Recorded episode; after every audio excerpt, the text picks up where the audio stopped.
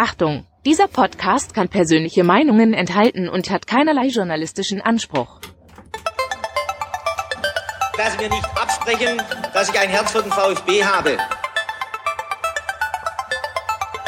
Sverrisson, dann wieder Kügel, gewinnt sein Dribbling gegen Wörns und Guido Buchwald und der Ball ist im Tor. Nach 86 Minuten führt der VfB Stuttgart in Leverkusen mit 2 zu 1. Nach 1950, 52 und 84 gewinnt der VfB Stuttgart zum vierten Mal die Meisterschale.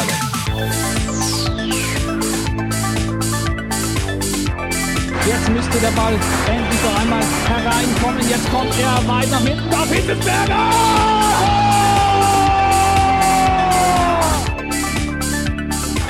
Mario Gomez, spitze Winkel, noch einmal nach innen. Pizza hat den Ball und es gibt noch einmal Abstoß vom Tor. Und jetzt ist das Spiel aus und der VfB Stuttgart ist deutscher Fußballmeister.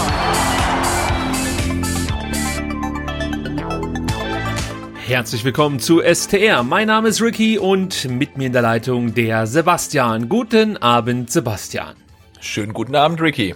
Mensch, Sebastian, wir nehmen heute schon zum zweiten Mal auf. Das können wir gleich vorweg schicken, denn eigentlich hatten wir heute einen wunderbaren Gast, nämlich den Vereinsbeirat des VfB Stuttgart, Marc Nikolai Schlecht. Aber ähm, tja, wir hatten ein kleines Tonproblem, sprich die. Ja, wir hatten ein großes Tonproblem, muss ja, man sagen. Das stimmt schon. Ich wollte ein bisschen tief stapeln. Also die, die Audioqualität ähm, hätte nicht unseren Standards äh, genügt. So könnte man es äh, zusammenfassen. Sprich, genau, und sie wäre auch nicht, nicht dem, dem Inhalt gerecht geworden, weil wir haben ja eine Probeaufnahme gemacht und hatten da wirklich schon äh, ein, ein tolles Gespräch über 15 Minuten und haben dann mal in die Aufnahme reingehört, ähm, aber das ja wäre dem nicht gerecht geworden. Genau, kurzum, also das Gespräch mit Marc Nikolai Schlecht musste abgebrochen werden und wird aber verschoben. Wir werden nächste Woche äh, nach Stuttgart reisen, uns dort dann mit Marc treffen und äh, das Gespräch sozusagen in Präsenz aufzeichnen. Und dann können wir zumindest mal die schlechte äh, Mikrofonqualität rausbekommen. Äh, inhaltlich muss ich mich steigern und bei Marc muss man sich eigentlich überhaupt keine Gedanken machen, der äh, kriegt das ganz gut hin. Von daher könnt ihr euch auf ein noch besseres Gespräch in der kommenden Woche freuen. So kann man genau, das und schlecht, schlecht, genau, und schlechte Tonqualität, Mikrofonprobleme, das ist ja auch unser Leitsatz für Juli bisher gewesen. Äh, wir hatten ja letzten Dienstag in der äh, im, im Fanprojekt Stuttgart unsere ja, Generalprobe, unser Technik-Check-up äh, für YouTube Live-Projekte und hatten da große Tonprobleme, haben dann ja eine kurze Folge aufgenommen äh, aber da war der Ton auch nur okay, weil wir ihn stark nachbearbeitet haben. Und am Sonntag haben wir das Ganze nochmal probiert und hatten wieder schlechten Ton und haben dann äh, festgestellt, es liegt tatsächlich an den Mikrofonen. Das ist die gute Nachricht, also wir wissen, woran es liegt. Äh, die schlechte Nachricht ist, ähm, ja, die Qualität der Mikros reicht halt nicht und wir müssen da einfach äh, mehr investieren, um Mikros zu bekommen, äh, die dann die Qualität sichern, die wir gerne haben möchten. Ja, und dank euch wird das auch möglich, dass wir da mehr investieren können, denn es gab äh, die ein oder andere sehr, sehr großzügige Spende. Also da nochmal vielen, vielen Dank für alle Unterstützer und Unterstützerinnen. Ähm, ich, ich kann wirklich nur Danke sagen, weil ich einfach platt bin von äh, manchen Spendenbeträgen, die da bei uns eingehen. Also einfach vielen, vielen Dank. Ihr ermöglicht uns damit ähm, zum Beispiel mit besseren Mikrofonen in Zukunft das Fanradio und auch andere Videoprojekte aufnehmen zu können. Äh, und auf der anderen Seite ist es halt einfach nur Wahnsinn, was da von eurer Seite kommt. Also vielen, vielen Dank. Ja, äh, Sebastian, ich, ich dachte, du sagst vielleicht auch noch was. Nee, nee, ich, also äh, du, du sagst ja mal ganz gerne, du möchtest nicht, dass unsere Hörer unser Hobby äh, finanzieren. Das, das möchte ich eigentlich auch nicht, aber meine Frau sagt genau das Gleiche. Ich möchte nicht dein Hobby finanzieren. Und insofern ist so. Und insofern freue ich mich. Ja, und insofern freue ich mich dann schon, wenn wir relativ äh, viele Hörer haben, äh, dass dann ja äh, Leute auch irgendwie den einen oder anderen Euro geben, aber dass dann halt einzelne Personen so viel dann überweisen, das ist halt schon, boah, also Wahnsinn. Vielen, vielen Dank. Ja, Dankeschön. Und ihr könnt uns, wenn ihr wollt, natürlich auch noch auf andere Art und Weise unterstützen. Jetzt mache ich es doch mal, weil wie gesagt, diese Spendenaufrufe, es ist immer ein bisschen schwierig für mich, weil ich mir wirklich denke, es ist halt mein Hobby, ja. Also, aber trotzdem, ich sag's jetzt einfach mal. Ähm, also ihr könnt uns natürlich über Patreon unterstützen, monatlich mit einem festen Betrag, gerne auch Kleinstbeträge, ein Euro, zwei Euro im Monat, das reicht uns komplett, um ähm, ja einfach so einen festen Betrag zu haben, mit dem wir planen können. Ihr könnt uns äh, per Dauerauftrag jeden Monat was auf unser Girokonto überweisen. Ähm, ihr könnt uns äh, durch, durch Einkäufe im Shop unterstützen. Ich weiß zwar nicht, wie hoch da die Marge ist, äh, aber äh, zumindest wenn ihr ein T-Shirt wollt, ja, wo zum Beispiel Silas bleibt Silas draufsteht oder so, dann schaut bei uns im Shop vorbei, dann könnt ihr euch das zulegen und ich glaube, ein kleiner Teil fällt dann auch für uns ab. Ähm, ja, aber also, das kann man ja auch transparent machen. Ich glaube, es ist gar nicht so wenig. Ich meine, bei Spreadshirt, also wenn ihr ein T-Shirt bestellt, gehen äh, fünf Euro an uns. Das, das ist halt einfach so. Ich wusste es wirklich nicht. Ich wollte es gar nicht verheimlichen. Ich wusste es einfach nicht. Nee. Äh, ja, aber dann wissen wir das jetzt. Also so könnt ihr uns dann auch noch unterstützen. Und ähm, wir brauchen noch ein bisschen Kohle. Das können wir ja auch so transparent machen, um unser großes YouTube-Projekt sozusagen zu finanzieren. Also sprich, die ich sag jetzt mal, die Fanradio-Auftritte für Auswärtsspiele in äh, Top-Qualität abzuliefern. Das ist einfach unser Anspruch. Es soll besonders gut aussehen und besonders gut klingen. Und natürlich ist dieses Setup nicht nur gedacht, um dann ja, irgendwelche Auswärtsspiele zu kommentieren, sondern wir haben da natürlich auch noch das ein oder andere Videoprojekt im Hinterkopf, aber wir dachten uns, dass ähm, ja einfach so ein, so ein langsames Rantasten über eben das Fanradio äh, vielleicht dann auch erst der richtige Weg ist, um sich so ein Stück weit mit dieser ganzen Materie Video vertraut zu machen. Und dann gucken wir mal, was noch hinten abfällt. So, das ist genau, jetzt der Werbeblock. Genau, und ich, ich gehe mal davon aus, dass ihr auch alle die Viererkette und die Videos mit Pierre-Henrik Steiger und Klaus Vogt schon gesehen habt. Und auch da kam ja zumindestens was das äh, Bild betrifft, äh, große Teile unseres äh, YouTube-Equipments zum Einsatz. Und ich fand, es sah richtig, richtig gut aus.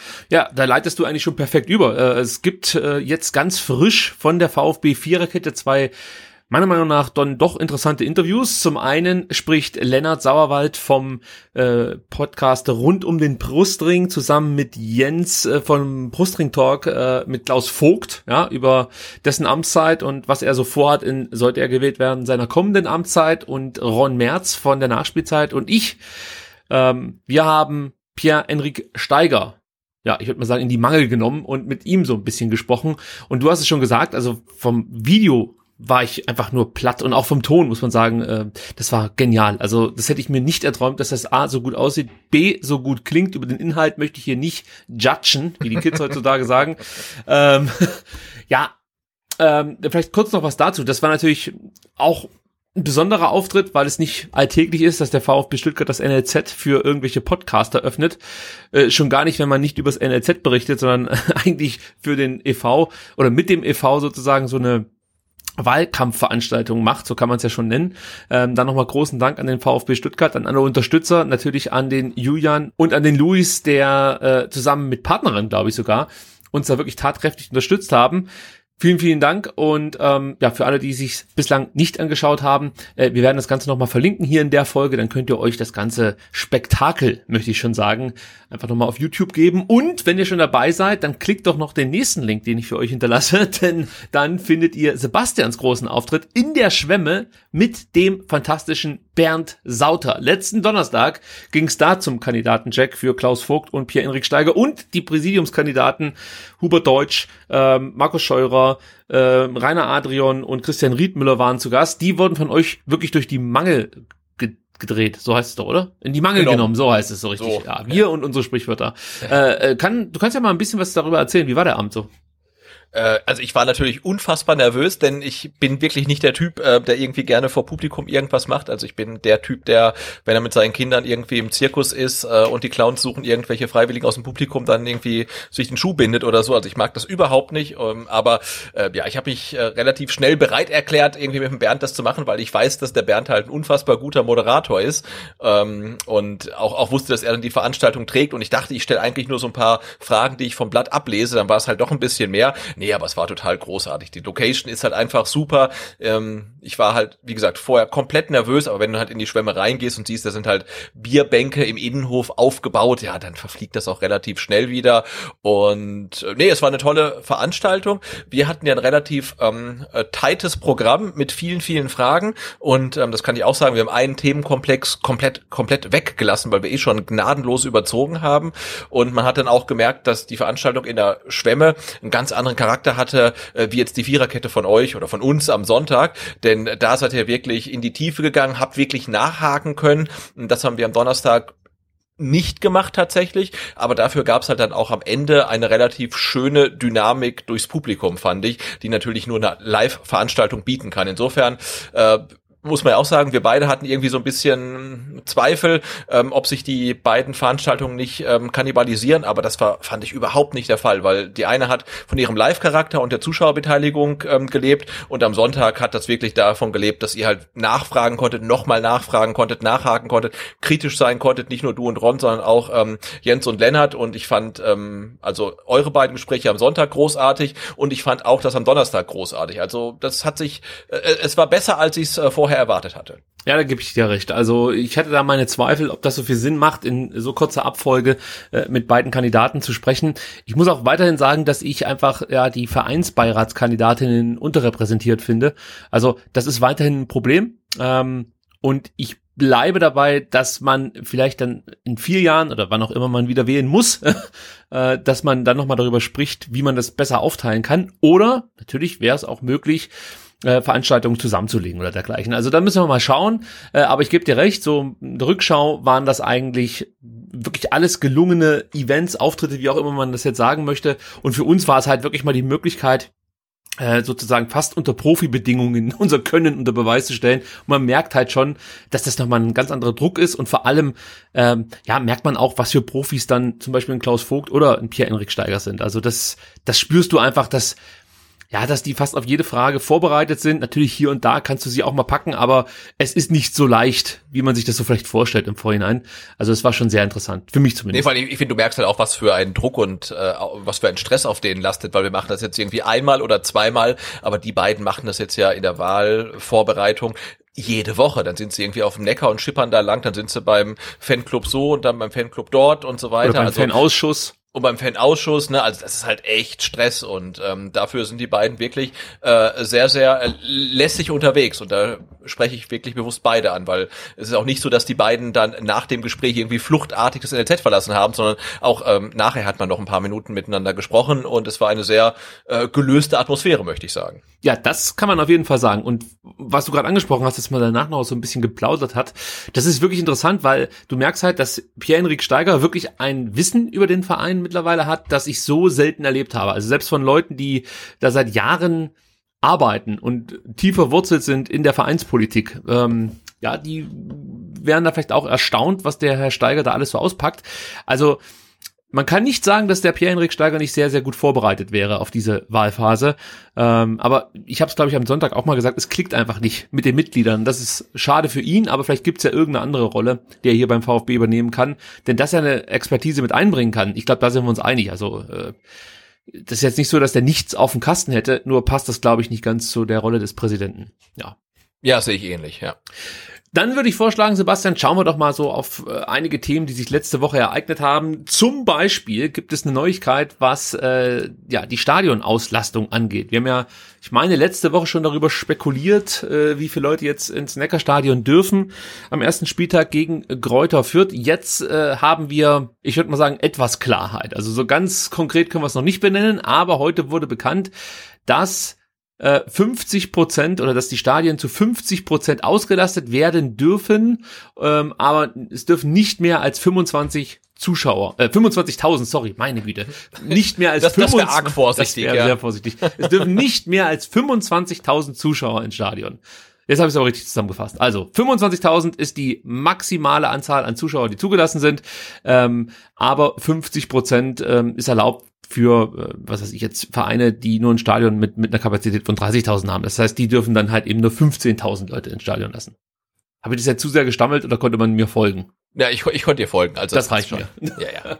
es gibt noch eine Ausnahme in München. Ähm, da dürfen nur 20.000 ins Stadion. Grund sind dort die steigenden Inzidenzen durch die Delta-Variante. Und da sind wir ja gleich bei diesem äh, entscheidenden Punkt. Es gibt wohl jetzt auch noch mal so eine Inzidenzgrenze, so möchte ich das sagen. Ähm, denn wenn ich es richtig verstanden habe, Sebastian, da musst du mir wieder helfen. Ist es so, wenn die Inzidenz über 35 steigt, dann wird sich auch an der Auslassung des Stadions wieder was ändern. Also ich habe es jetzt nicht so verstanden, dass man dann direkt wieder auf Null geht, ähm, aber es wird sich dann vielleicht äh, äh dahingehend verändern, dass nur noch 20 Prozent ein Stadion oder 20 Prozent Auslastung genehmigt werden. Habe ich das richtig herausgelesen aus der DPA-Meldung?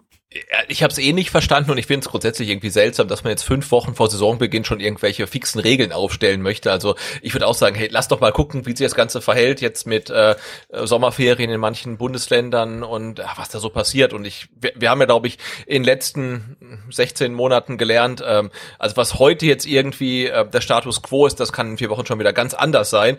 Und äh, also ich warte mal ab und dann gucken wir mal, wie es ein paar Tage vorm ersten Spieltag ist und dann, dann werden wir sehen, ob wirklich 25 50.000 ins Neckarstadion dürfen oder weniger oder vielleicht mehr oder also das, das sehe ich relativ gelassen. Ja, inwieweit macht das eigentlich Sinn? Ich meine, du musst ja eigentlich berücksichtigen, dass bis August, Mitte August, ein Großteil der Menschen geimpft sind. Ja, also eigentlich müsstest du das doch daran so ein Stück weit koppeln. Also ich find's, ich find's schwierig, dass man sagt, also mein, mein Gedanke ist folgender. Wenn ich jetzt Stadionbetreiber bin, könnte man dann nicht sagen, ich lasse einfach nur Geimpfte rein und äh, ich kann praktisch über die 25.000 gehen, weil die Geimpften ja eigentlich sich untereinander ja jetzt nichts tun können. Also sprich, die können zwar den Virus in sich tragen, aber dass da jemand schwer erkrankt trotz Impfung ist ja eigentlich äh, so gut wie ausgeschlossen, außer er hat extrem schwere Vorerkrankungen.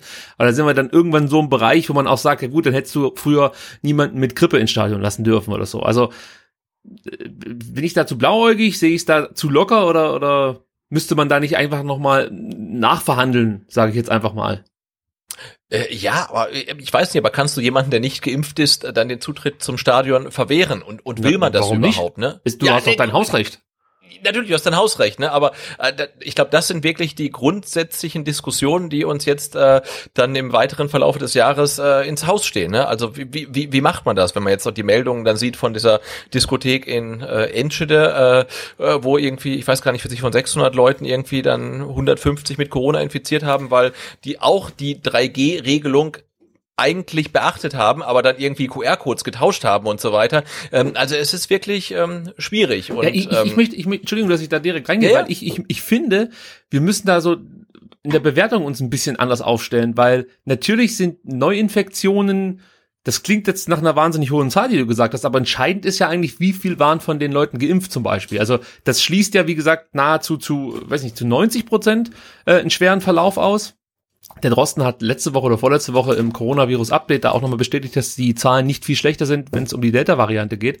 Also du hast halt einfach ein extrem geringes Risiko, nach Infektion äh, auf der Intensivstation zu landen. Genau, aber, aber, du, aber du willst ja auch negativ Getestete ausschließen, oder? Das ist halt eben die Frage, weil diese ja, Tests, genau. das Problem, und da, und da, ist, das Problem sind die, die Schnelltests für mich. Ja, ja, genau. Also du, das ist ja wir alle, wir alle haben das ja jetzt erlebt. Ja, es gibt halt völlig unterschiedliche Herangehensweisen bei den Schnelltests. Einmal hast du das Gefühl, da nehmen es die Leute sehr ernst und bohren dir da wirklich das Gehirn raus. Und genau. bei anderen, äh, da fragst du dich, ob sie überhaupt schon im Nasenloch drin waren. Also genau, der der, der sanfte Test im äh, vorderen äh, Nasenbereich. Ne? Ja, das Legendär, ist ja. für mich ein Problem einfach. Also äh, deswegen weiß ich nicht, ob ich äh, da einen Test einfach, ja, ob das ausreicht oder ob man nicht sagt, okay, es dürfen halt nur vollständig Geimpfte ins Stadion. Dann gibt es bestimmt Leute, die sagen, ja, aber ich habe irgendwie eine Impfunverträglichkeit oder dergleichen. Ja, aber genau, es, es wird ja. halt Opfer geben. Also ich meine damit jetzt nicht, weißt du, dass Menschen sterben, sondern ich meine, irgend, ja, ja. irgendjemand, ja, der hat halt dann einfach Pech gehabt in dem Moment. Äh, aber ich finde es halt schwierig jetzt zu sagen, weil die Vereine sind ja auch auf die Kohle angewiesen. Das darf man ja nicht vergessen. Also nochmal so eine Saison überleben halt einige Vereine schlicht ja. und ergreifend nicht. Das heißt, du musst dir jetzt Gedanken machen, wie du das hinbekommst, dass du endlich wieder die Stadien ich, sag jetzt nicht voll bekommst, aber äh, die 25.000 finde ich okay. Oder sagen wir mal anders, ich würde es auch okay finden, wenn es weniger wären. Aber wenn ich dann nicht so diese diese äh, 35 35er Inzidenz schon wieder höre, also dass man dann sagt, oh, da müssen wir nochmal neu verhandeln, sondern ich würde dann wirklich schauen, dass man vielleicht unten anfängt, schauen, was passiert, wenn 5.000 im Stadion sind. Dann gehen wir hoch auf 15.000 oder auf 10 und dann auf 15.000. Da müsste man natürlich dann wiederum mit mit Experten sprechen. Ähm, wie man sowas hochskaliert und so. Aber ich finde, dass äh, der eigentliche Weg jetzt sein müsste, dass wir uns langsam rantasten an einer an eine, weiß ich nicht, nicht ganz Teilauslastung, so nennen wir es mal, nicht Vollauslastung äh, und, und, und nicht praktisch jetzt rangehen und sagen, wir, wir machen das Stadion zu 50 Prozent voll, aber wehe dem, die Inzidenz ist höher als 35, dann machen wir wieder, keine Ahnung, nur noch 5000 oder 1000 Leute ins Stadion. Das ist für mich der, der ja, falsche Umgang, würde ich fast schon sagen. Also ich finde, diese, diese Impfgeschichte musst du einfach jetzt mit einbeziehen und Leute, die eben bis Mitte August nicht geimpft sind, die haben entweder einen an der Klatsche oder einen guten Grund. Na, es ist ja so. Es ist, ja, ist so. Ja, so. Ja. Und die haben dann halt da haben halt ein paar Leute Pech, die können sich aus irgendwelchen Gründen nicht impfen lassen und die sich bis dahin, wie gesagt, nicht geimpft haben, die wollen es halt auch nicht und die haben dann schlicht und ergreifend Pech. Also du kommst halt nur ins Stadion, wenn du geimpft bist. Fertig. Dein Problem. Aber wahrscheinlich wird man so knallhart die Regeln nicht aufstellen.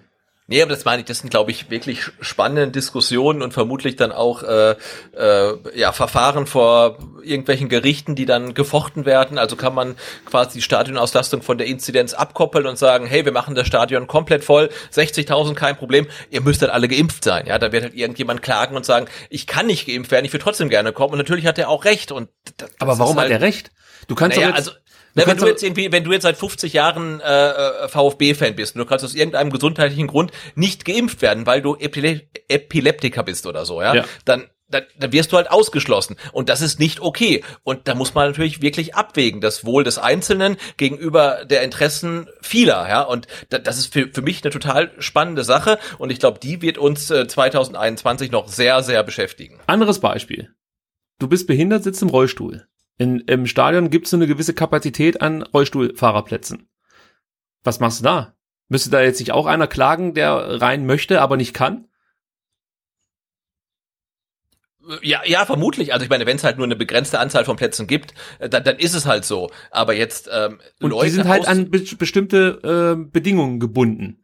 Also da heißt es halt, du kommst nur ins Stadion, wenn du geimpft bist. So und da kann, also ich finde, ich finde, das kann man bringen, weil, weil wer sich halt nicht impfen lassen kann oder nicht impfen lassen will, hat erstmal ein Problem. Aber gleichzeitig wird er ja auch geschützt, ja, weil es ist ja jetzt nicht so, dass man, dass man dann sagen kann, ja, da steckt sich auf keinen Fall jemand an, sondern der eine, der dann da vielleicht dabei ist, der sich bislang nicht impfen konnte, das ist der, der gefährdet ist. Im Endeffekt schützt du ihn noch davor, wenn du ihn nicht ins Stadion lässt. Jetzt, wenn er sonst reingehen würde und steckt sich bei einem Geimpften an, der theoretisch das Virus ja auch weitergeben kann. Also der, der wird ja vorher nicht getestet mit, mit, mit einem Schnelltest oder so, sondern für den Geimpften reicht ja der Impfpass. Aber trotzdem kann der ja das Virus in sich tragen. Jetzt gibt er das ja, Virus an seinen Sitznachbarn weiter, der nicht geimpft ist, aber einen negativen Test hat. Dann ist die Gefahr für den, der neben ihm sitzt, der Ungeimpfte, mit dem negativen Test natürlich deutlich höher, wenn er sich ansteckt, als für den Geimpften, wo wir ja wissen, dass doppelt Geimpfte eine sehr geringe, nur eine sehr geringe Wahrscheinlichkeit haben, einen schweren Verlauf davon zu tragen, wenn sie dann sich anstecken. Aber äh, ich, ich gebe dir recht, dass es auf jeden Fall die logischste Möglichkeit oder Variante wäre, nur Geimpfte ins Stadion zu lassen. Aber wie gesagt, äh, es gibt nicht nur Leute, die nicht geimpft werden wollen, sondern es gibt auch Leute, die nicht geimpft werden können, ja. ja und ja. denen halt dann das Stadion vorzuenthalten, äh, das, das, das, das finde ich schwierig. Und ich möchte jetzt nicht rüberkommen wie irgendein Schwurbler oder Querdenker, aber ich finde, man muss auch an solche Leute denken, die nicht geimpft werden können. Die, die, die würden das vielleicht gerne, aber es geht halt aus gesundheitlichen Gründen nicht, ne?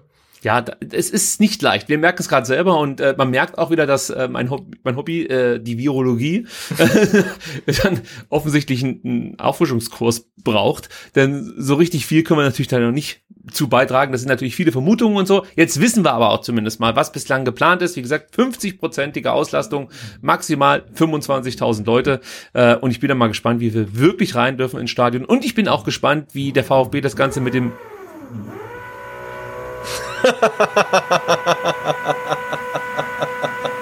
Was geht jetzt ab hier? Sag mal, ist das meine das Frau? Ich, ich wollte sagen, es ist deine Frau, die jetzt gerade irgendwo äh, eine, eine Lampe aufhängt. Moment mal, ich muss gucken.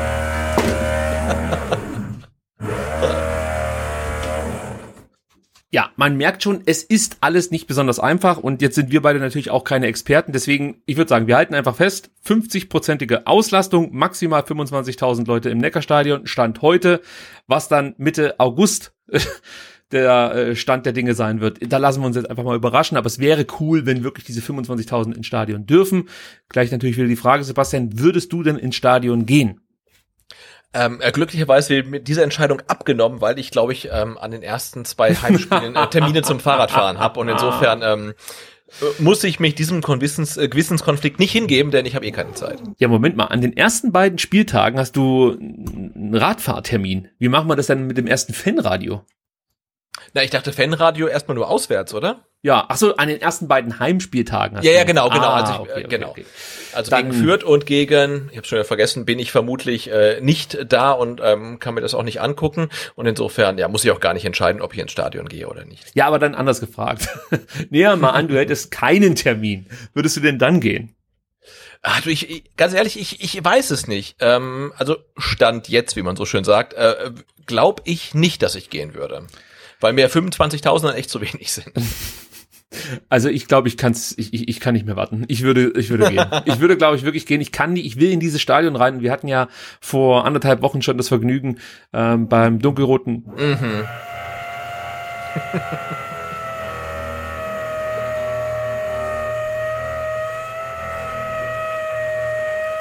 oh, jetzt aber. Ich, ich freue mich schon, wenn er dann ein Stromkabel angebohrt hat und hier nichts mehr geht. Ja, oder, oder bei euch dann irgendwie aus dem Fußboden rauskommt, oder ist das über euch? Ich habe keine Ahnung, also nee, über uns kann es nicht sein, das wäre komisch, aber das hört sich an, als ob das nebenan wäre, aber es ist unter uns.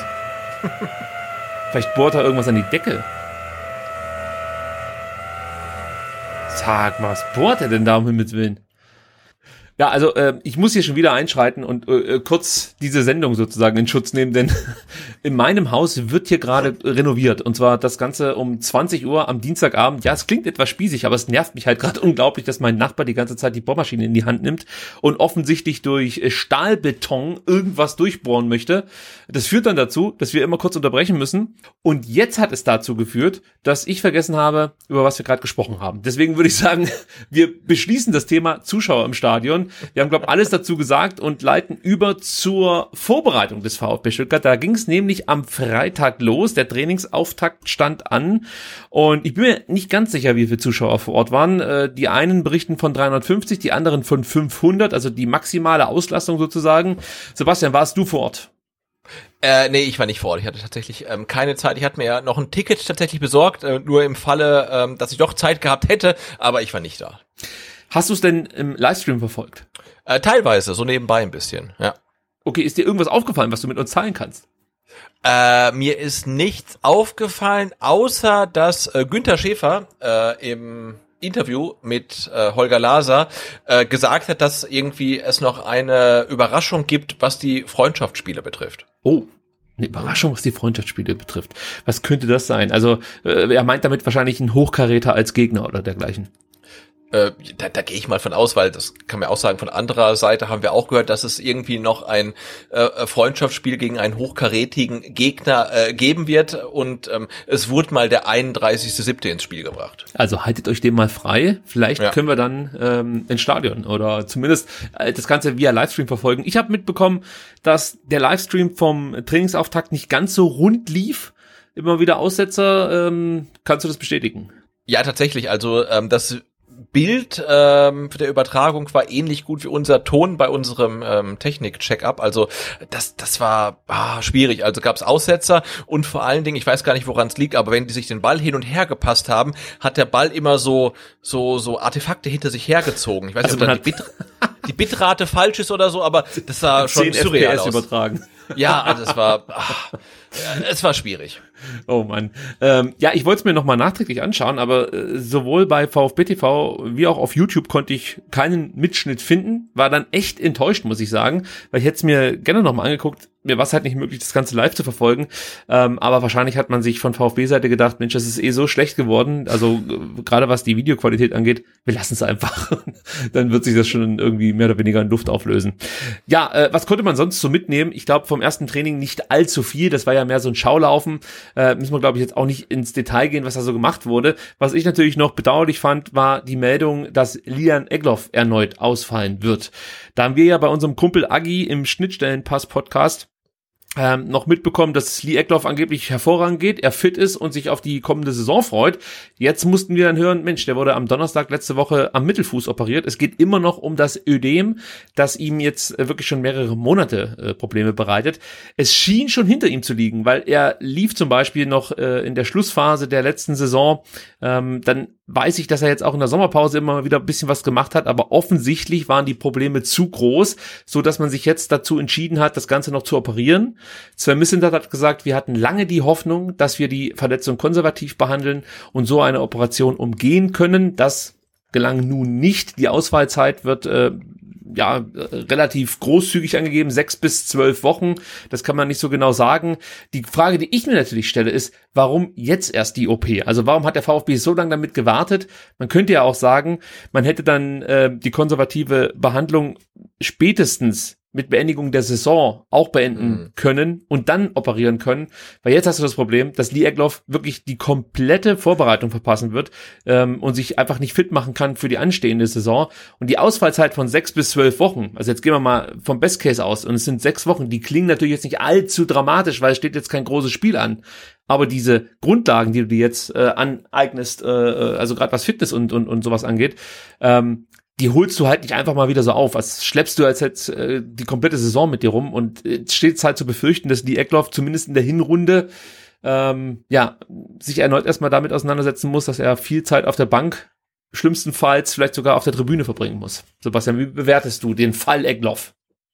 Ja, schwierig, ne? Also jetzt in den medizinischen Details stecken wir ja nicht drin, ob man vielleicht früher hätte sagen müssen, okay, ähm, konservativ geht das nicht, da, da ist eine OP wirklich fällig. Ähm, Schwierig, aber natürlich ist es so, wenn er jetzt sechs bis zwölf, also das ist ja auch wirklich eine, eine weite Range, aber äh, ausfällt, äh, ich glaube, es man muss kein Prophet sein, um zu sagen, die äh, Hinrunde ist für ihn vermutlich schon jetzt gelaufen. Das ist halt total bitter, weil äh, das ist halt dann schon wieder eine halbe Saison, die für ihn verloren ist. Na, nach der letzten Saison, die für ihn eigentlich komplett verloren war. Ähm, und äh, ja, das äh, für eins der größten Talente, die der VfB Stuttgart hat, ist natürlich eine ganz, ganz bittere Prognose. Eigentlich würde ich da nicht mitgehen, dass ich sage, die Hinrunde ist gelaufen, aber bei so einem jungen Spieler, der jetzt so lange ausgefallen ist, sehe ich es genauso wie du, weil ich der Meinung bin, dass du dir jetzt wirklich erstmal Zeit lassen musst, um den wieder, ich sag mal, fast schon einzugliedern. Also er fehlt halt so lang, hat so viele Verletzungen jetzt äh, gehabt, dass er wahrscheinlich erstmal den Umweg über die U21 gehen muss, ja. äh, Spielzeit sammeln muss und dann natürlich auch die Situation annehmen muss. Also für ihn sind halt die letzten Monate äh, wahrscheinlich mit die schwersten in seiner Karriere. So stelle ich es mir vor, vielleicht macht ihm auch nichts aus, aber es würde mich wundern, wenn es so wäre. Und ähm, ja, ich hoffe jetzt einfach, dass das möglichst gut alles verläuft, dass er wirklich nach sechs Wochen vielleicht schon mit dem Training beginnen kann, dann relativ schnell wieder zurückkommt. Und ich sag's mal so, wie es ist, wenn er jetzt eine U21 spielt ein halbes Jahr, habe ich auch kein Problem damit. Also wir haben jetzt keinen Zeitdruck bei Lee Eckloff, der ist früh dran. Aber wichtig ist natürlich, dass die, dass die Verletzung jetzt ordentlich behandelt wird. Äh, und da könnte man ja gerade auf Twitter dann auch wieder viel lesen. Äh, da wird dann sofort äh, Dr. Best ähm, in Frage gestellt. Ist ein bisschen schwer zu beurteilen. Äh, ich weiß zum Beispiel, dass einer der besten Sportler der Welt auch mal eine ähnliche Verletzung hatte, und zwar Michael Jordan. Und auch bei ihm war das äh, ein Problem, dass man das lange konservativ behandelt hat, äh, dann erst wirklich als, als es fast schon zu spät war, operiert hat und äh, man dann auch nicht genau wusste, braucht er jetzt sechs Wochen, bis er wieder spielen kann oder eben zwölf Wochen und dann war Michael Jordan halt so drauf, dass er sich heimlich bei irgendeinem so College-Team ähm, äh, fit gemacht hat und damit den einfach gespielt hat, fünf gegen fünf. Davon wussten aber die Bulls nix und so hat er sich dann so wieder in Wettkampfform äh, gebracht. Aber ich glaube, dass es heutzutage nicht mehr möglich ist, wenn die Eckloff jetzt, weiß ich nicht, bei, bei den Kickers zum Beispiel heimlich mittrainiert und plötzlich äh, in Bestform sozusagen aus der Verletzungspause rauskommt. Das wird nicht der Fall sein. Nee, aber um das auch nochmal abschließend zu sagen, ähm, ich gebe Lee Egloff wirklich alle Zeit der Welt und selbst wenn er jetzt noch mal ein Jahr damit rummacht, also ich meine nicht, dass er ein Jahr verletzt ist, sondern dass er einfach braucht, um wieder ranzukommen, ist es für mich absolut kein Beinbruch. Wichtig ist, dass er jetzt ordentlich behandelt wird und ähm, dass er dann ähm, genügend Zeit hat, um eben dann äh, ja einfach wieder äh, äh aufzuholen, Spielzeit zu bekommen, am besten bei der U21 und dann soll er halt von mir aus ähm, 22, 23 so richtig angreifen. Schade ja, ist absolut. Absolut. Genau, es ist schade, aber wir reden ja über ihn quasi wie über einen gestandenen Profi und da muss man ja wirklich gucken, er hat glaube ich in der vergangenen Saison wie viele Minuten gespielt? 14 oder so? Ja, viel war ähm, also, ja, es waren nicht viele und ähm, ja und selbst wenn er dann wieder fit ist, bis er sich dann wieder so weit rankämpft, um in der ersten Mannschaft spielen zu können, das wird dauern. Ne? Und äh, fit heißt ja auch nicht gleich wieder einsatzfähig und deswegen glaube ich schon, dass man für ihn quasi die die Hinrunde abhaken sollte, gedanklich zumindestens. Wenn er früher wieder fit ist und dann irgendwie an der erste Mannschaft anklopft, ist das doch wunderbar. Aber äh, ja, diese Verletzungshistorie ist halt wirklich äh, wie sagt man so schön, bitter. Ja, bitter, so können wir uns sagen. Äh, was ich auch noch sagen kann, ist, dass ähm, Pellegrino Materazzo so ein bisschen erklärt hat, auf was er jetzt in der Vorbereitungsphase Wert legen möchte, also wo der Fokus liegt, so könnte man sagen. Und er sagt, natürlich liegt der Fokus in den nächsten Wochen auf auf der Fitness, ähm, aber auch auf taktische Neuerungen und veränderte Abläufe im Spielvortrag. Also der VfB möchte sich sozusagen weiterentwickeln, muss sich wahrscheinlich auch weiterentwickeln, denn auch das äh, ist natürlich klar. Viele Mannschaften haben sich jetzt auf den VfB eingestellt. Das hat man, fand ich schon äh, in der Rückrunde gemerkt, obwohl die jetzt rein von den Punkten her okay lief. Aber du hast gemerkt, dass der VfB einfach nicht mehr nur umschalten kann, dass die äh, Flanken von Borna dann vielleicht nicht immer bei Sascha landen, zumindest äh, ähm, war das dann gegen Ende der Saison so. Da muss man dazu sagen, hat Borna Sosa auch nicht mehr so ganz den spritzigen Eindruck hinterlassen.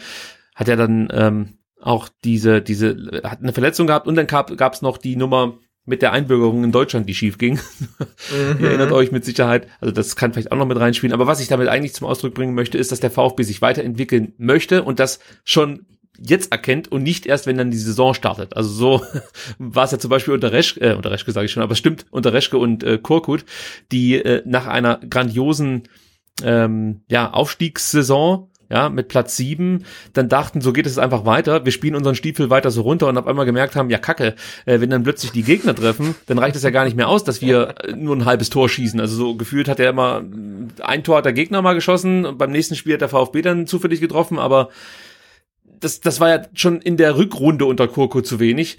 Aber da hat man die falschen Rückschlüsse draus gezogen. Ich finde, das machen Matarazzo, Missentat und mit Sicherheit auch Thomas Hitzesberger jetzt richtig. Sie merken, wir müssen uns verändern, wir müssen uns eben auch ein Stück weit weiterentwickeln. Und ähm, ja, Matarazzo legt darauf den Fokus jetzt in den nächsten Wochen. Und da habe ich eigentlich großes Zutrauen, dass ihm das auch gelingt. Ja, und vielleicht noch ein Statement, Sebastian, und dann will ich von dir was hören. Matarazzo sagt, wir wollen wieder offensiv, aggressiven und zielstrebigen Fußball spielen. Das müsste dir doch gefallen.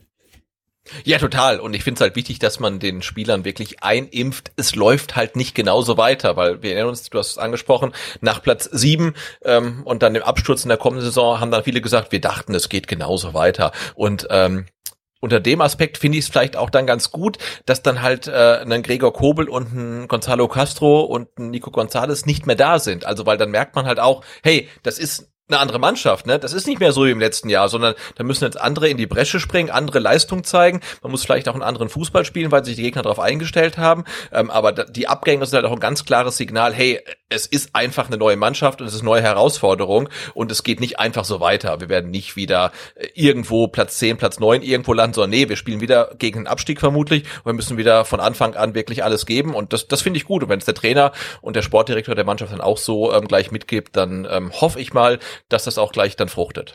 Es gibt noch ähm, mindestens eine ungeklärte Frage, für uns zumindest. Und zwar, wer wird künftig der Kapitän des VfB Stuttgart sein? Äh, ja, wissen, spannend, oder? Ja, Gonzalo. Ja, da frage ich mich auch immer, ist das wirklich so spannend? Weil eigentlich. Weiß ich nicht. Ja, es gibt ja, also auf was ich hinaus möchte. Castro ist weg, das wissen wir, der Kapitän ist sozusagen abgelöst, aber wir haben ja auch schon in der abgelaufenen Saison gesehen, dass die Binde gerne mal gewechselt ist. Einmal mhm. hat sie. Anton gehabt, dann hat sie mal die Davi getragen. Ähm, ich meine sogar Mangala hat sie mal gehabt, Endo hat sie gehabt, äh, natürlich hat sie auch mal Kämpf getragen. Also da sind genügend Leute, die Verantwortung übernehmen können, deswegen mache ich mir da gar keine großen Gedanken, weil von den jetzt von mir gerade aufgezählten Kandidaten kann sie eigentlich jeder tragen. Und ich glaube, dass sie in unserer Mannschaft nicht diesen extremen Stellenwert hat, wie vielleicht in anderen Mannschaften. Also ich habe das Gefühl, dass wir viele Leute auf dem Platz haben, die keine Kapitänsbinde brauchen, um Leader zu sein. Und das ist ja eigentlich eine gute Situation.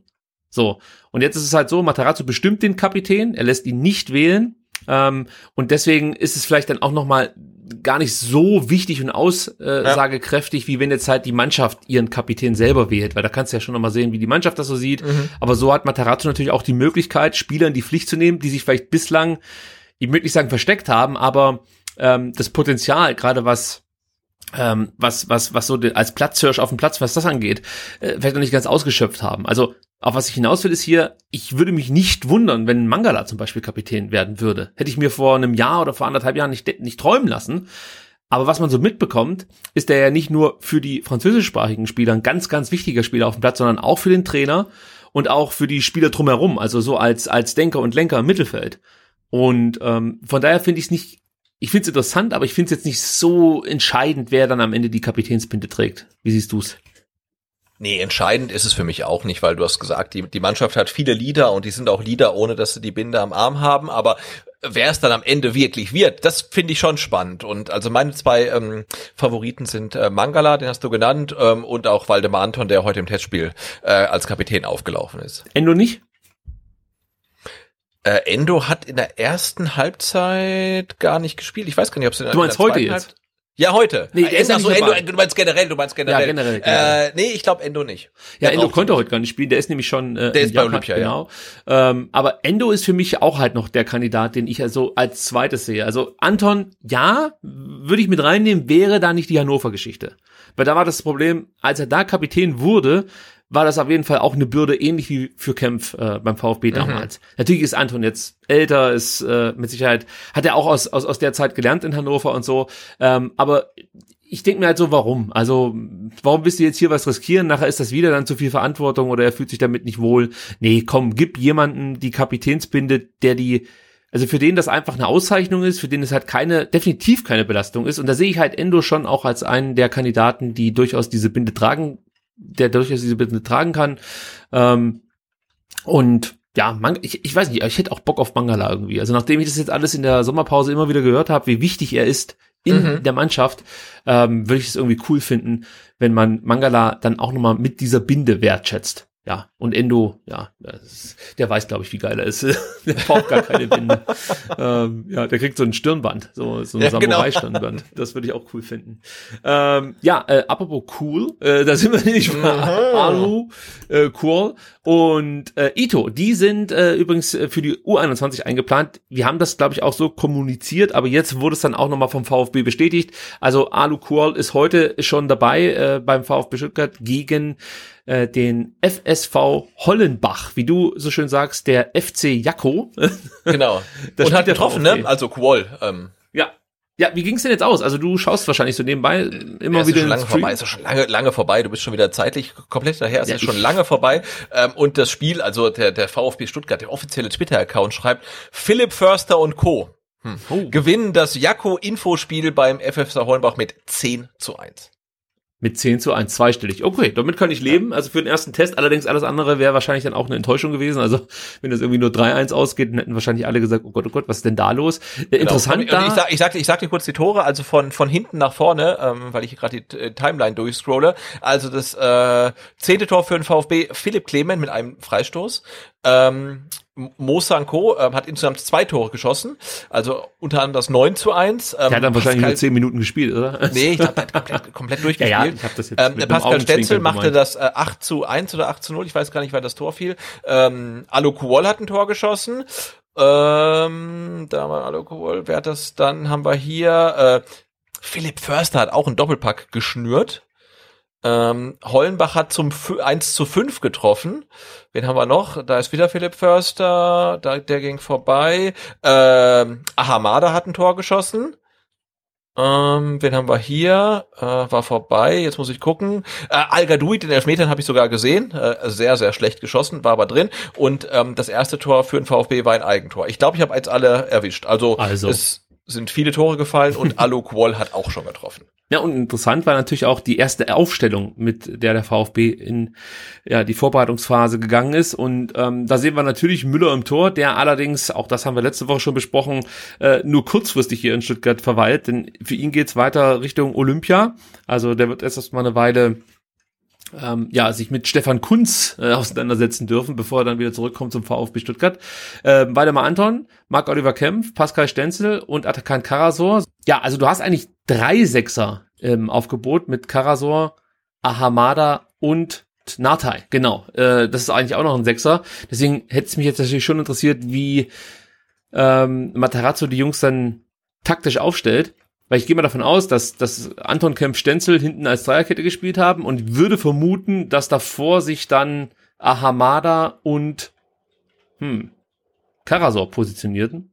Vermutlich. Also ja. ich habe jetzt auch hier vom vom äh, äh Brain Drain 21 ähm, auf Twitter geschickt bekommen vor Anpfiff ähm, so ein ähm, 3-4-1-2, ne? Müller dann Dreierkette davor, Stenzel, Anton Kempf, dann Vierer Mittelfeld mit Massimo Caraso, Ahamada, Nata, wie immer die sich auch anordnen, Clement quasi so als Zehner und ähm, Al und Sanko als Spitzen, wobei ja Mo Sankosi auch gut fallen lassen kann und irgendwie dann als noch hinter Al Gadoui spielen kann. Und da ich das Testspiel jetzt überhaupt gar nicht verfolgt habe, kann es auch kompletter Blödsinn sein, was ich gerade erzähle. Aber so hätte es halt vermutlich Sinn gemacht. Ja, also ich muss mir das Testspiel natürlich auch noch anschauen. Äh, aber ich finde es immer ganz spannend, äh, wenn ich mir dann so die erste Aufstellung der neuen Saison durchschaue. Und ich muss jetzt sagen, natürlich, da fehlen noch ein paar Hochkaräter, aber das liest sich trotzdem schon ganz cool. Mhm. Also ja und spannend, ne? Mit mit mit dem Natai, mit mit dem Sanko, äh, mit mit dem Ahamada in der Starthilfe und so weiter. Also das kann man sich schon ganz gut vorstellen. Also bei Sanko, da bin ich mal gespannt. Also ja. Das könnte, das könnte interessant werden. Also ich gehe jetzt nicht davon aus, dass der, keine Ahnung, 20 Spiele von Beginn an macht, aber dass der regelmäßig im Kader steht, das würde Auf mich jetzt Fall, nicht komplett ja. überraschen. Ja, wir werden es mitverfolgen und wir werden natürlich dann auch irgendwann mal ausführlicher über die Testspiele sprechen können. Wir werden vielleicht auch ein Testspiel übertragen können, äh, ja, im Rahmen des Fanradios, aber äh, wir werden definitiv in den nächsten Wochen hier und da auch mal über äh, absolvierte Testspiele im, oder ja, en Detail sprechen und dann natürlich dann so ein bisschen auch auf die Taktik eingehen. Jetzt gegen gegen Hollenbach weiß ich nicht, ob es da eine direkte Taktikanalyse bedarf. ich ich glaube, ja, der gegen Gegner war nicht so dann vielleicht, ne? Ja, äh, ja, Aber noch keine, noch eine kleine Analyse zum äh, Berater von ähm, Ito und Kuol. Wusstest du, dass das ein und derselbe Typ ist? Naja, seitdem nicht. ich die Bilder gesehen habe, dann schon ja. davor nicht. Äh, aber es ist jetzt nicht so unüblich, dass. Äh, nein, nein, nein. Also ich will jetzt gerade gar nichts reininterpretieren, aber ich fand es dann schon erstaunlich, dass irgendwie an zwei aufeinanderfolgenden Tagen ähm, ihr Bilder von äh, Vertragsunterschriften veröffentlicht wurden und zweimal derselbe Berater steht, einmal bei einem australischen, einmal beim japanischen Spieler. Das stimmt. ich glaube, du hast es überschrieben mit ähm, was hast du geschrieben mit dem ja, Praktisch, ne? Spart Reisekosten und so weiter, ja. der ist halt einmal da. Ja, aber das ist wahrscheinlich dann irgendwie Mistintats Ozeanien Connection oder so. Ist ja völlig okay. Ja, wenn die Jungs äh, Leistung bringen und den VfB voranbringen, dann habe ich nichts dagegen. Dann können wir das gerne in Zukunft häufiger so machen, dass es die äh, ozeanischen Spieler im Doppelpack gibt. Ja, mal gucken. äh, gucken wir mal ähm, in Sachen DFB-Pokal, was da so auf dem VfB zukommt, denn das wissen wir noch gar nicht so ganz genau, muss man mhm. sagen. Ja, es gab die DFB Aber wir fahren nach Berlin auf jeden Fall, oder? Also jedenfalls in den ähm in den Verband Berlin. Ja, das kann man so festhalten. Ähm, ja, es gab am Sonntag die DFB-Pokal-Auslosung.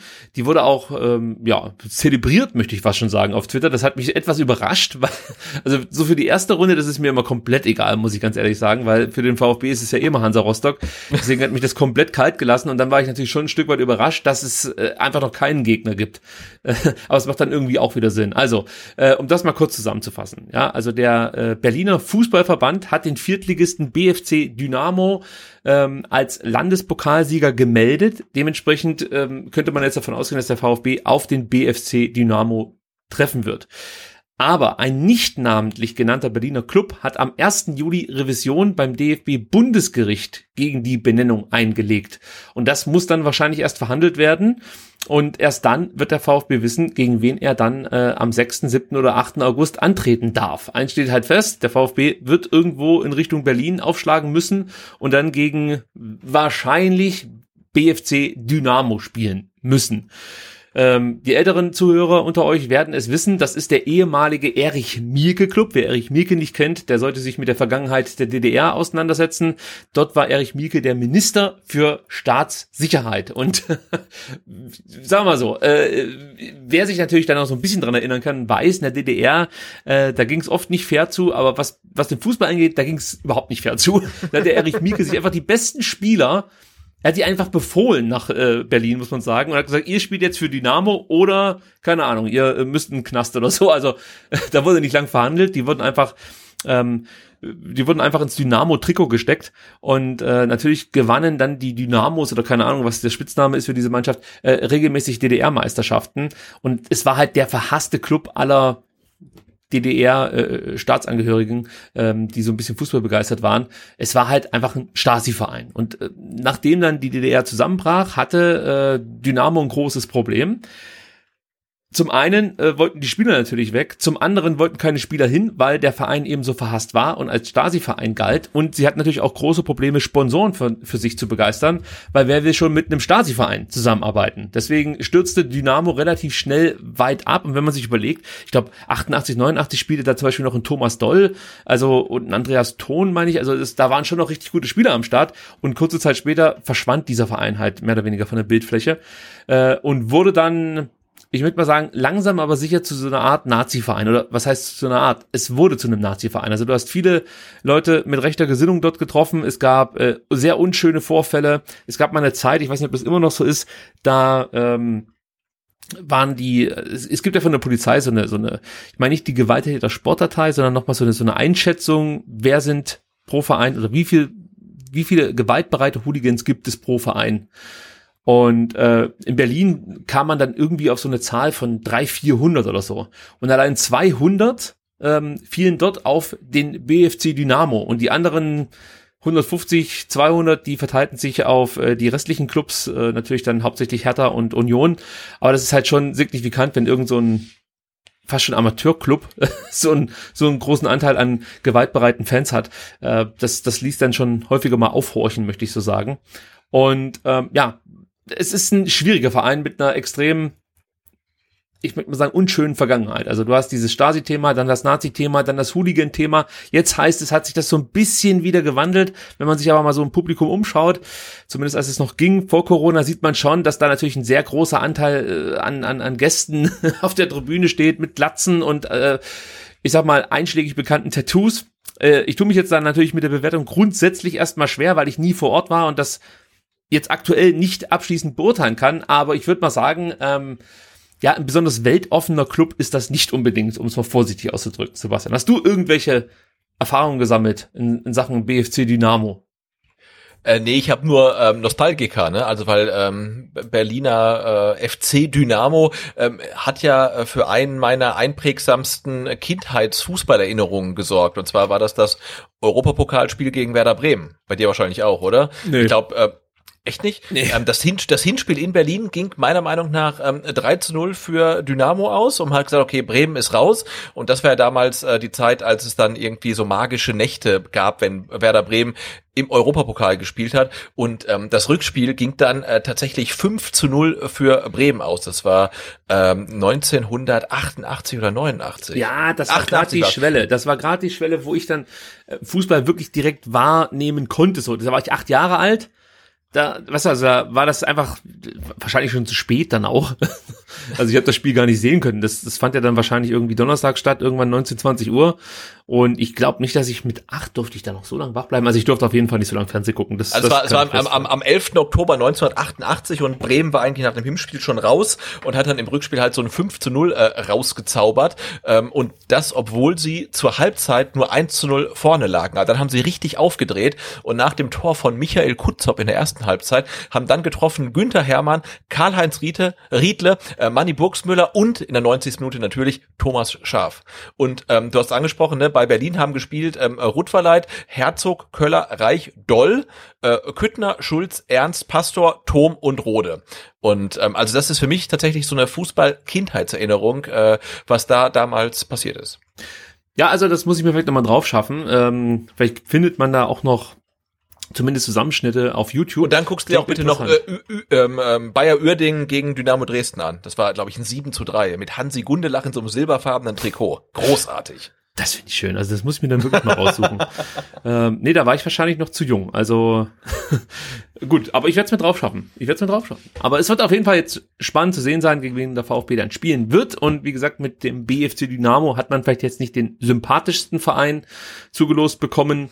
Ähm, ja, ich könnte mir vorstellen, dass es dann vielleicht auch wieder ein viel kommentiertes Video im Anschluss geben wird von, von uns, das wie so ein Nazi-Honeypot äh, funktioniert. Also ich möchte mal sagen, ähm, wer da mal sich ein Bild von machen möchte, der kann ja mal äh, unter unseren Videos das äh, suchen, als wir uns, ich glaube, zu dem Banner, der damals aufgehisst wurde äh, äh von Rostock-Fans mit einschlägiger Botschaft, ähm, da haben wir länger drüber gesprochen, haben das danach online gestellt und wenn man dann so liest, was da alles drunter kommentiert wird äh, und, und vieles davon haben wir auch schon gelöscht, dann äh, freue ich mich schon, wenn wir das Spiel gegen BFC Dynamo live kommentieren und anschließend dann auch noch thematisieren hier im Podcast. Das könnte nochmal interessant werden. Aber gut, so ist es nun mal.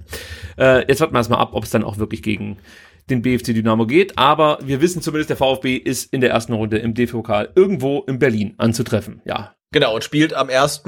Augustwochenende. Genau, 6., 7., 8. Äh, weißt ja. du eigentlich, ob da irgendwie Zuschauer dann äh, zum Beispiel auch auswärts reisen können? Das, das wurde jetzt noch gar nicht groß thematisiert, nee, auch in nee, Sachen nee, Bundesliga, weiß ich, oder? Weiß ich tatsächlich nicht. Mhm, dann müssen wir da noch abwarten. Gut. Ich habe gerade mal an Spaßhalber noch irgendwie ähm, unser äh, Video von damals ähm, aufgerufen, weil das wäre schon 2019, äh, das, das Erstrundenspiel äh, vom VfB bei Hansa Rostock, also noch vor vollem Haus. Und damals gab es ja diese, ja, seltsame Choreografie und äh, wir haben das dann äh, besprochen, acht Minuten und elf Sekunden lang und äh, dieses Video wurde äh, 6.595 mal aus, aufgerufen. Wir haben 55 Daumen nach oben und 789 Daumen nach unten. Ja. Sensationell. Und wir haben genauso viele neue Schimpfwörter gelernt. Also das ist äh, äh, das Signifikante gewesen. Und, genau, und äh, wir wissen jetzt, dass wir schlechte Deutsche sind und keine Patrioten und, und sowieso äh, verpissen sollen. Ja, das sowieso und äh, wundert euch nicht, wenn ihr das Video anklickt das ist inzwischen vollgestopft mit Werbung. Das einzige Video, das wir wirklich komplett durchmonetarisiert haben, weil wir haben gedacht,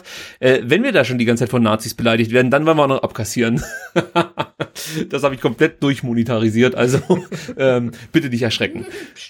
Gut, dann kommen wir jetzt zum äh, Transfer-Update. Da ist nicht allzu viel passiert, muss man sagen. Also das ist, glaube ich, bislang die ruhigste Woche eigentlich jetzt in dieser Transferphase. Ähm, und das liegt daran, dass der VfB Stuttgart seine Transferaktivitäten soweit abgeschlossen hat. Äh, es gibt natürlich weiterhin die, die Fürich Personalie, die, äh, ich sag mal, da klemmt's noch etwas, aber das haben wir ja letzte Woche schon thematisiert. Ähm, neben Fürich gibt's dann vielleicht noch so ich möchte mal sagen, alternative Ideen. Äh, Sven Missentat ist ja da immer mal wieder gut für eine Überraschung. Also da braucht man sich jetzt nicht wundern, wenn dann äh, junge Talente aus äh, französischsprachigen NLZs hier auflaufen oder von mir ist dann auch mal aus einem australischen oder so. Mal gucken, was da noch so kommt. Aber sonst scheint der VfB durch zu sein. Ähm, es gibt natürlich dann noch Gerüchte zu Sascha Kalajdzic. Diesbezüglich hat sich Sven Mislintat auch geäußert und meinte, mit sehr, sehr hoher Wahrscheinlichkeit ist Sascha unser Neuer, Neuner nächstes Jahr. Es sind ganz viele Gerüchte im Markt. Das klingt wie das Who's Who des Weltfußballs. Ich bin mir sicher, dass nicht von allen ganz klare Interessenslagen dahinter stecken. Bei uns ist nicht eine einzige angekommen. Das klingt jetzt erstmal gut, oder wie interpretierst du Sven Missentats Aussage? Äh, ja, also für mich klingt das erstmal ganz, ganz positiv und ähm, ja, jetzt auch na, nach dem Ausscheiden von Österreich bei der EM und dann nicht irgendwie sofort aufkeimenden, ganz konkreten ähm, Interessenslagen europäischer Vereine Richtung Kalajdzic, ähm, könnte ich mir fast vorstellen, äh, dass er beim VfB bleibt. Vor allem, weil er auf seinem Instagram-Kanal im Urlaub gezeigt wurde mit einem VfB-Trikot. Das ist immer ein gutes Zeichen, das wissen wir. Mhm. Bettwäsche oder die Trikots, das äh, eigentlich dann zu, schon safe fürs kommende Jahr. Safe, ja, ja. Ja, wenn nicht sogar schon ein Hinweis darauf, dass er seinen Vertrag verlängern wird. Also ich halte jetzt nichts mehr für ausgeschlossen, aber ich bin auch nicht so blauäugig, dass ich äh, glaube, dass der VfB hier also mehr oder weniger alle Angebote blockt. Ich bin weiterhin fest davon überzeugt, dass wenn ein Verein, ich sag mal, 30 Millionen hinblättert, dass der VfB dann sagt, alles klar, das war's, ciao, Sascha. Also das wäre ja auch fast ein bisschen blöd, wenn du es nicht machen würdest. Aber für 20 wird er nicht wechseln. Also da lege ich mich auch fest. Ähm, von daher habe ich jetzt zumindest mal die Hoffnung, dass der VfB Stuttgart diesen Spieler irgendwie halten kann. Und ich bin ganz ehrlich, selbst wenn er dann nach einer weiteren Saison beim VfB statt 16 irgendwie nur 13 Tore gemacht hat oder von mir auch nur 12 und danach nur noch 20 Millionen wert ist oder was weiß ich, damit kann ich ganz gut leben, weil ich glaube, für den VfB wird es halt echt schwer, diesen Spieler zu ersetzen. Und ich behaupte jetzt einfach mal, dass es sowohl für den VfB wie auch für Sascha Kalajdzic einfach eine Win-Win-Situation ist, wenn wenn die beiden zusammenbleiben, also diese beiden Seiten und ähm, vielleicht dann auch noch ein bisschen zusammenwachsen. Also ich glaube, da profitieren wirklich beide davon. Und ich hoffe natürlich, dass das Sascha Kalajdzic und vor allem sein Berater ähnlich sieht.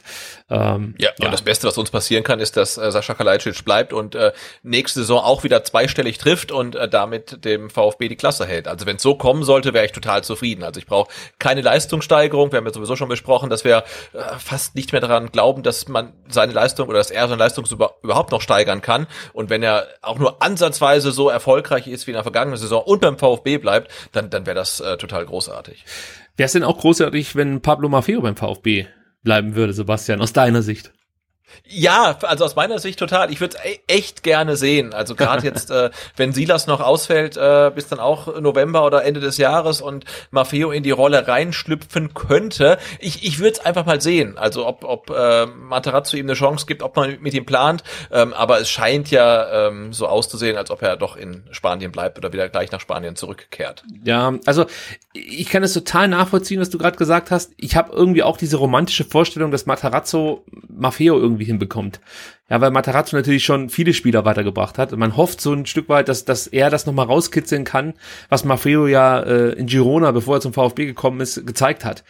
Äh, auf der anderen Seite habe ich jetzt auch nicht das Gefühl, dass der VfB wirklich alles unternimmt, um Maffeo hier nochmal diese Chance zu geben, sondern man sagt im Endeffekt, das haben wir letzte Woche schon mal thematisiert, ähm, klar, wenn wir keinen Abnehmer finden, bekommt er hier seine zweite Chance, äh, aber wir schauen schon, äh, dass er irgendwie eben nicht nochmal nach Stuttgart kommen muss. Und er war ja eigentlich auch als Neuankömmling für diesen Montag eingeplant, also gestern, erschien dann aber nicht in Stuttgart, das war allerdings abgesprochen mit dem Verein, denn Pablo Maffeo befindet sich aktuell ja in aussichtsreichen Verhandlungen mit dem RDC Major Mallorca, der in die La Liga aufgestiegen ist und gerne Pablo Maffeo verpflichten würde. Ähm, hier geht es um eine Laie, einjährige Laie plus Kaufpflicht bei Klassenerhalt. Das kennen wir ja in der Art schon. Ähm, Jetzt muss man mal gucken, ob der VfB dann nochmal eine schöne Ablösesumme ausverhandeln kann. Aber ich gehe mal davon aus, dass das dann irgendwo bei zweieinhalb, drei Millionen liegen wird. Maximal. Also drei Millionen wäre wahrscheinlich fast schon in Ordnung wenn man so eine Kaufpflicht verankern könnte. Und dann müsste Mallorca ja auch erstmal die Klasse halten. Das kommt noch mit dazu. Das ist schwer als Aufsteiger. Das haben jetzt schon ganz andere gemerkt. Ähm, deswegen, da wage ich jetzt noch keine Prognose. Aber es macht, glaube ich, dann schon auch für Maffeo mehr Sinn, wenn er dann weiter in Spanien spielen kann. Ähm, und dann vielleicht irgendwann dann tatsächlich mal die Liga halten kann. Äh, beziehungsweise einmal scheitert es ja daran, dass er nicht aufgestiegen ist. Aber er hat halt immer das Problem, dass er bei Abstiegskandidaten spielt oder eben dann bei Zweitligisten. Ähm, ich drücke ihm jetzt die Daumen, dass es vielleicht mit Mallorca klappt. Zum einen mit der Leihe, zum anderen mit dem Klassenhalt. Dann haben wir ein Problem weniger auf der Gehaltsliste, denn man darf es nicht vergessen, Maffeo hat einen Vertrag bis 2023, also. Und der wird auch nicht wenig verdienen hier beim VfB Stuttgart.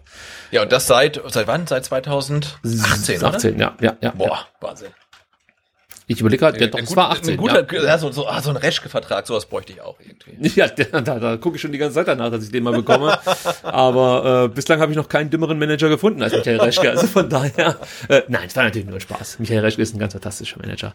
Nein, und das muss man auch festhalten, Maffeo hat nicht geklappt, aber mit Maffeo kam auch zum Beispiel Kemp von Borna Sosa und beide haben das gezündet. Hat, ne? also, Oder ein ähm, Gonzales, der jetzt gerade ja, für viel genau. Geld verkauft wurde. Ja, genau, also, also die Leute, die damals verpflichtet wurden, teilweise mit, mit, mit lang, langfristigen Verträgen, davon haben die meisten gezündet und ja, Maffeo stand halt, wir wissen quer im Stall und es hat halt nicht so funktioniert, aber das ist dann vielleicht auch so der normale, um es jetzt mal despektierlich zu sagen, Ausschuss, ähm, aber die anderen Verpflichtungen waren gut, ne? Ja, und bei Reschke muss man halt sagen, wie es in den Wald reinschaltet, so schaltet auch wieder raus, auch wenn es ein dummes so. Sprichwort ist, aber wenn ich ein ahnungsloser Vollidiot bin, dann ist er halt der dümmste Manager, den ich bislang kennenlernen durfte. So einfach ist es.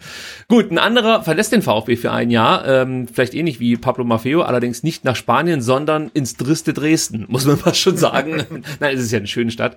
Antonis Aidonis darf ähm, ja Spielpraxis sammeln in der zweiten Liga. Unser, ja, hoffentlich, hoffentlich. Ja, 20-jähriger Innenverteidiger wird jetzt verliehen nach Dresden Dresden ohne Kaufoption, muss man sagen, und ohne Leihgebühr. Das heißt, Dresden bekommt den sozusagen für ein Jahr geschenkt. Gegenleistung ist dann wahrscheinlich eben die Spielzeit, die er braucht.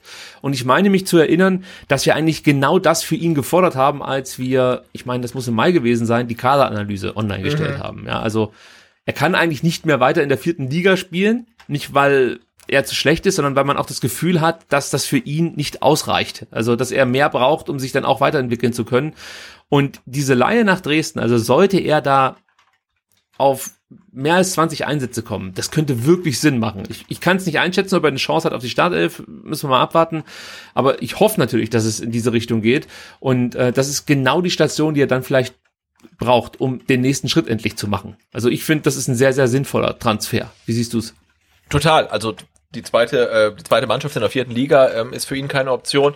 Ähm, in der ersten Mannschaft, in der ersten Liga hat er auch wirklich, ja, hat er keine Chancen irgendwie reinzurutschen. Und da macht natürlich ein Jahr in der zweiten Liga total Sinn, wenn er da Spielpraxis bekommt. Und ich glaube, so ein bisschen äh, Beispiel für ihn könnte natürlich Nikolaus Nathai sein, der in Sandhausen ja. viel Spielzeit bekommen hat und sich da wirklich bewiesen hat und jetzt zumindest mal gefühlt relativ nah ähm, an der ersten Mannschaft dran ist und da auch eine Rolle spielen könnte. Und wenn das mit äh, Aidonis genauso funktioniert wie mit Nikolaus Latai, dann äh, wäre das auf jeden Fall gut. Aber klar war auch, so wie es aktuell war oder im vergangenen Jahr, kann es für ihn und äh, für den VfB nicht weitergehen. Da musste man was machen. Und äh, die Option, die man jetzt da gezogen hat, äh, ein Jahr verleihen, ohne eine Option dafür auch äh, ohne Geld zu bekommen, bekommen, ach, scheint für den Spieler und für den VfB total Sinn zu machen. Ja, Voraussetzung ist, wie gesagt, ähm, er muss halt spielen, weil wenn er da auf, die ba auf der Bank sitzt die ganze Zeit, ja. dann macht es halt auch wieder keinen Sinn. Aber dann muss man wahrscheinlich auch sagen, ja, dann, dann, weiß ich nicht, dann braucht er vielleicht irgendwie nochmal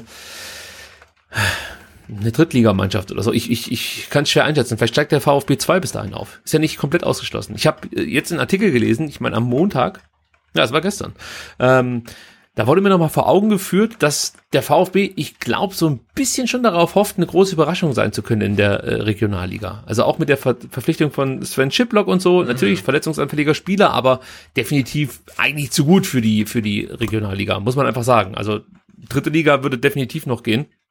Ähm, und dann war ja auch äh, Frank Fahrenhorst im VfB TV Interview nach dem Saisonabschluss und hat gesagt, ja, man möchte sich gerne in der Top 6 etablieren und er war der Meinung, dass der Abstand zu Freiburg, die ja aufgestiegen sind in die dritte mhm. Liga, gar nicht so groß gewesen sei. Es sind Nuancen, ein bisschen Abgebrühtheit fehlt da natürlich noch, ähm, aber äh, man sieht sich da schon relativ weit vorne und also das wurde so nie öffentlich kommuniziert, muss man sagen, aber ich, wär, wär, ich wäre nicht komplett überrascht, wenn der VfB so intern denkt, Leute, wenn alles geil läuft, dann können wir vielleicht wieder zurückkehren in die dritte Liga.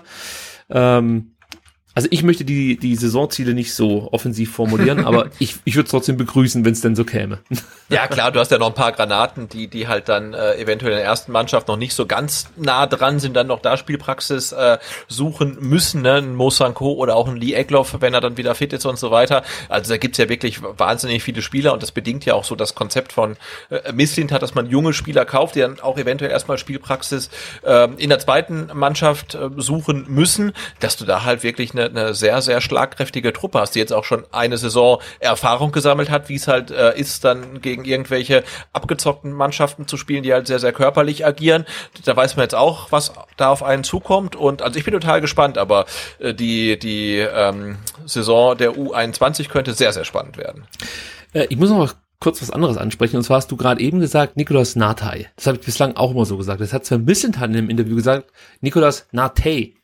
Weiß man jetzt oh. endgültig, wie er ausgesprochen wird? Weil ich weiß es mein wirklich nicht. Also mein Dänisch ist relativ schlecht, muss ich sagen. Ähm, ich ich habe keine Ahnung. Das müssen wir auf jeden Fall herausfinden. Also ja. äh, wir wollen natürlich unsere Spieler dann auch schon mit dem Namen kennen. Ähm, aber ich dachte auch immer, Natay, jetzt, äh, es, er wird ja Natay geschrieben, also äh, von daher könnte es durchaus Sinn machen, wenn er dann auch so ausgesprochen wird. Ja. Ähm, aber wir werden das in Erfahrung bringen, keine Sorge. Gut, dann kommen wir zum Auswärtstrikot, das vorgestellt wurde, Sebastian. Und ich frage mal direkt, wie hat dir das neue Auswärtstrikot gefallen? Besser als das Heimtrikot.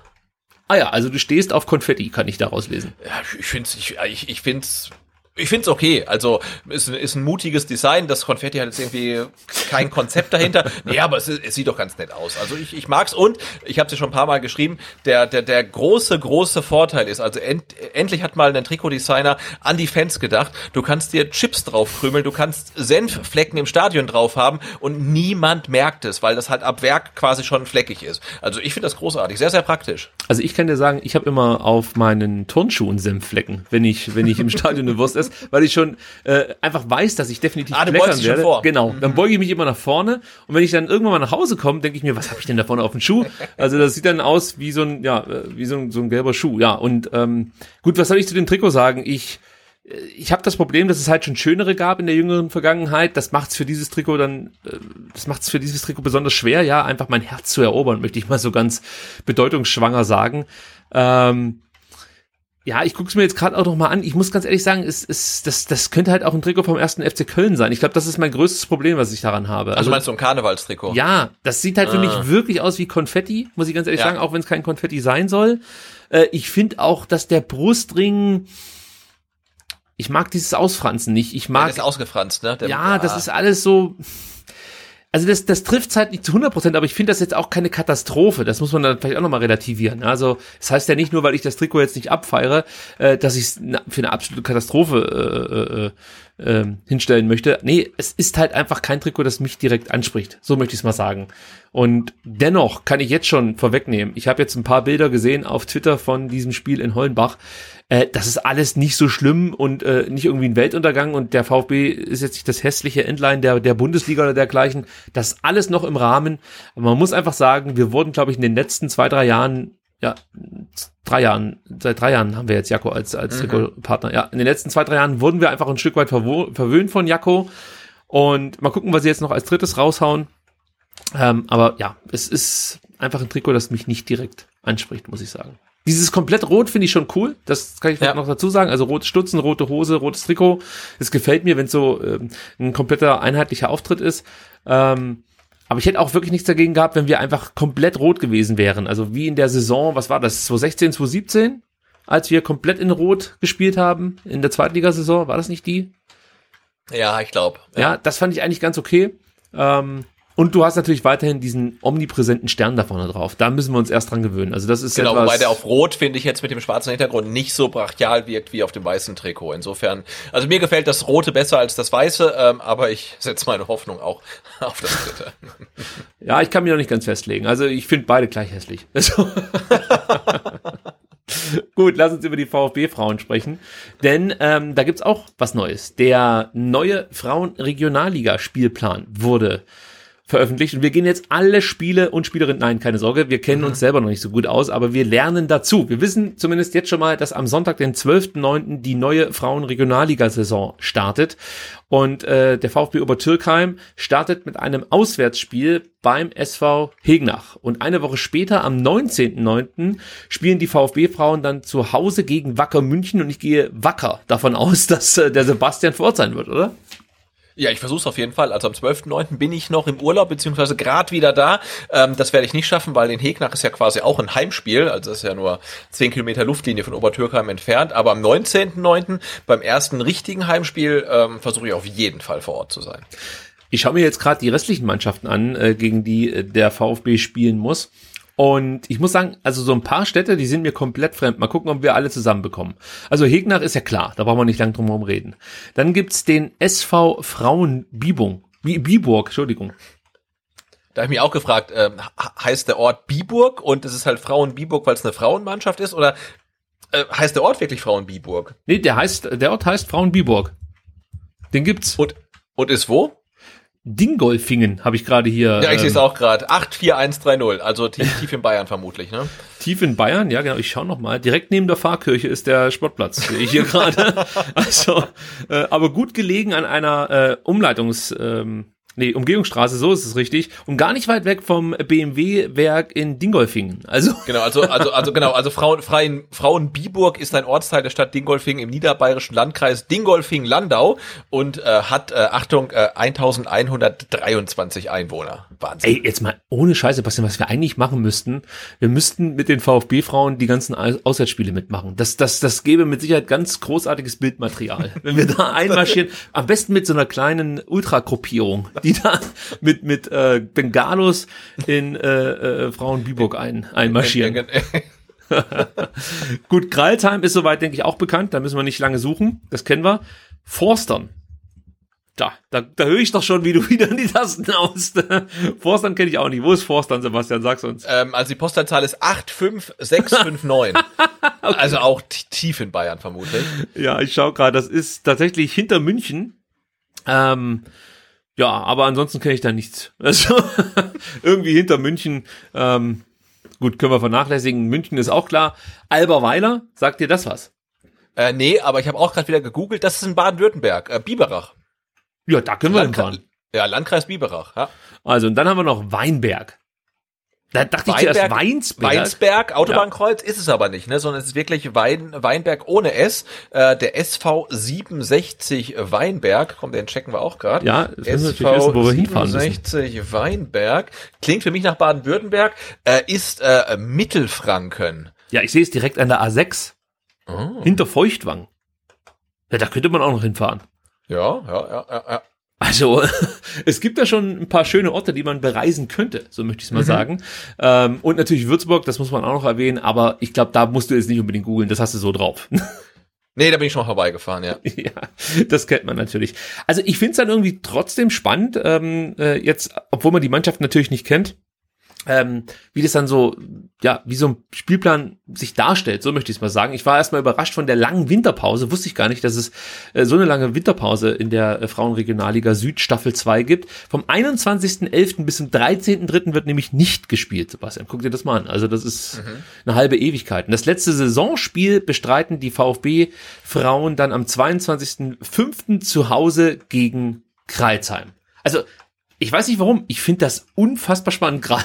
Wahrscheinlich, weil es was Neues ist. Also äh, es, es, ist, es macht einfach Spaß, das jetzt so ein bisschen mitzuverfolgen. Und wenn man dann noch auf Twitter unterwegs ist und dort den Account der Obertürkheimer Frauen äh, abonniert hat oder folgt, findet ihr übrigens unter @vfb OBT Frauen. Ja, da äh, äh, könnt ihr dann vielleicht auch noch ein Follow dalassen. Ähm, und man sieht dann so, wie die Spielerinnen vorgestellt werden. Das macht irgendwie Spaß, weil das sind natürlich es sind natürlich dann immer Mädchen, Frauen, die dann so Steckbriefe vorweisen können mit zum Beispiel 80 Tore in einer Saison geschossen. Ja, Wahnsinn, halt ne? Also in den unteren Ligen, ja.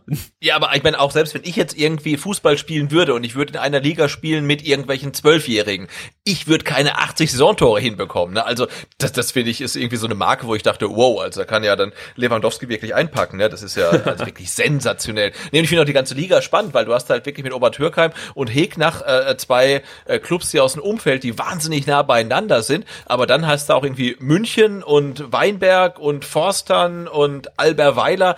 Orte, von denen du noch nie gehört hast. Also ich, finde das auch unfassbar spannend. Aber ich kann wirklich schon mal sagen, also das hätte ich nicht gedacht, was es ausmacht, wenn der VfB plötzlich diese Kooperation bekannt gibt. Also ich dachte so, ja, beim besten Willen, ich, ich, ich finde da gar keine Zeit mehr für, mich da damit noch zu beschäftigen, weil der VfB, also die, die Männermannschaft, die erste Mannschaft schon so viel Zeit in Anspruch nimmt, dass ich manchmal Probleme habe, die U21 und die U19 zu verfolgen. Aber das hat halt einfach eine gewisse Strahlkraft, wenn der VfB da plötzlich den Namen sozusagen äh, ja. mit dafür hergibt.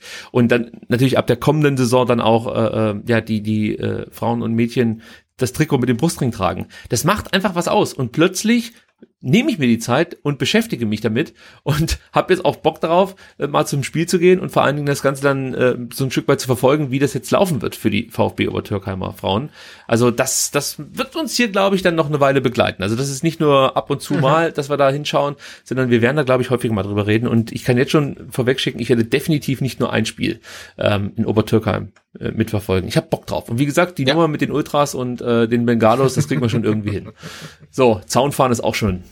wird auch schon genäht. So. Gut, äh, einen Rauschmeißer habe ich noch und zwar für alle Freunde des Jugendfußballs und da gehören wir beide definitiv mit dazu. Schmerzlich vermisst der Junior Cup, äh, der fand leider dieses Jahr nicht statt aufgrund der Corona-Pandemie.